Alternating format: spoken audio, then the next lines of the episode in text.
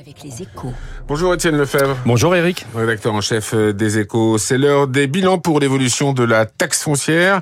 Et ce n'est pas une surprise, l'année 2023 est à la hausse. Et oui, et pas qu'un peu, même si les situations sont contrastées. Selon le cabinet FSL, qui a collecté les taux votés au printemps, on arrive à une hausse moyenne de 10% cette année pour les grandes villes. Parmi les plus fortes augmentations, Grenoble 25%, Metz 14% ou encore Lyon 9%.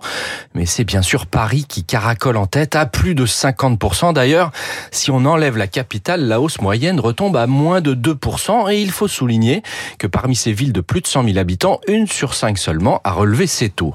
Faut-il dès lors conclure à une certaine modération? Certainement pas. Ce serait oublier qu'à la hausse des taux s'ajoute celle des bases et pour toutes les communes cette fois, des bases qui bondissent de 7% à cause de l'inflation. L'an dernier déjà, elles avaient grimpé de 3,5%.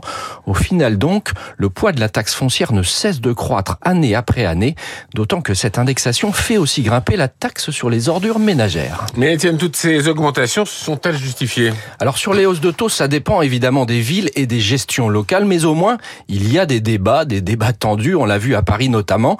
Ça tangue aussi à Grenoble où l'écologiste Éric Piolle vient d'évincer plusieurs élus de sa majorité en désaccord avec ses choix fiscaux. Le problème vient plus de cette règle d'indexation des bases. À l'automne dernier, des députés avaient d'ailleurs voulu plafonner la hausse, mais la majorité avait rétorqué, on applique l'indexation à 7%, libre ensuite aux élus qui le souhaitent de baisser les taux.